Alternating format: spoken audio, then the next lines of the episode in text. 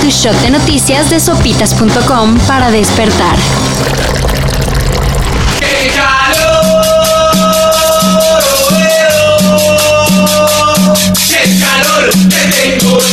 Con este calor, mejor se deberían destapar una chela. Pero no, los políticos lo que quieren es destapar escándalos de sus contrincantes. Del lado de la 4T, luego del asunto de los hijos del hijo de AMLO, ayer el juez Arturo Saldívar reveló que la verdad sí. En el caso del incendio de la guardería ABC, donde murieron 49 niños, el Estado operó para proteger a la familia de Margarita Zavala, esposa del entonces presidente Felipe Calderón. Y según mi entonces secretaria particular que entraba y salía a servirnos café, el tono de voz iba subiendo cada vez más, hasta que terminamos a gritos. Recordemos que Matilde Gómez del Campo, prima de la ex primera dama, era la dueña de la guardería y según denuncias, operaba gracias a omisiones y corrupción en el sistema de guarderías subrogadas. Obvio, Margarita Zavala negó lo dicho por el juez Aldívar. Señala varias cosas en donde en realidad lo llena de mentiras. Miente, miente cuando dice que hay una operación de Estado para proteger a alguien de mi familia. Miente. A ver si no queda solo en cortina de humo y con la información revelada hay justicia.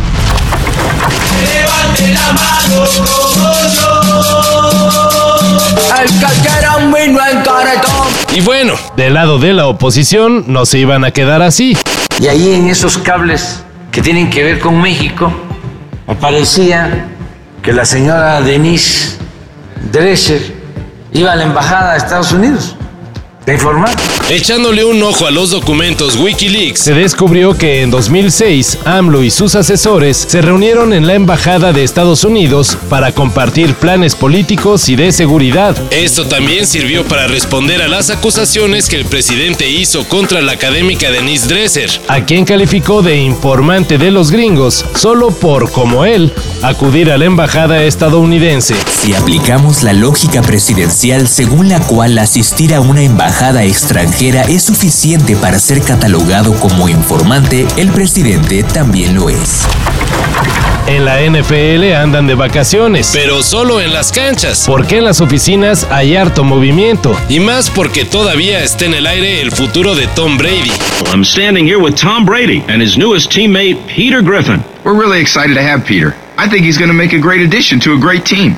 I want to thank God. Uh, I want to thank the Lord God because it's not really up to me, it's up to him. Luego de que se rumoró que el coreback se despediría jugando un tochito con los Patriotas de Nueva Inglaterra, ahora se dice que su destino podría ser San Francisco. El detalle sería el tope salarial de los 49, el cual está excedido en este momento, así que tendría que hacer un ajuste para hacerse de los servicios del multicampeón. Chiquito, nada más para cubrir los 25 a 45 millones que Brady podría cobrar por jugar una temporada más. Sigue la conciertiza en nuestro país. Ahora quien viene a hacerle un hoyo más a nuestra cartera es nada más y nada menos que Gorilas. La banda virtual liderada por Damon Albarn anunció que se presentará el 9 de mayo en el auditorio City Banamex de la ciudad de Monterrey. Los boletos salen en preventa pues hoy, hoy mismo. Así que ya saben cómo es esto. Corran porque se acaban.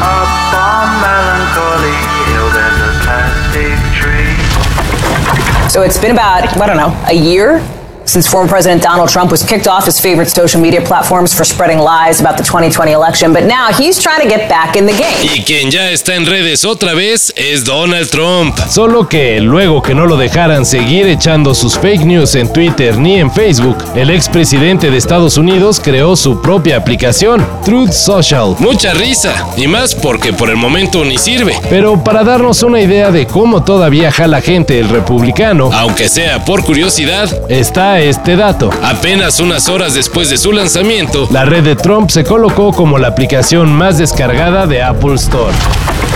Para esto y mayor información en sopitas.com. Cafeína. Shot de noticias de sopitas.com para despertar.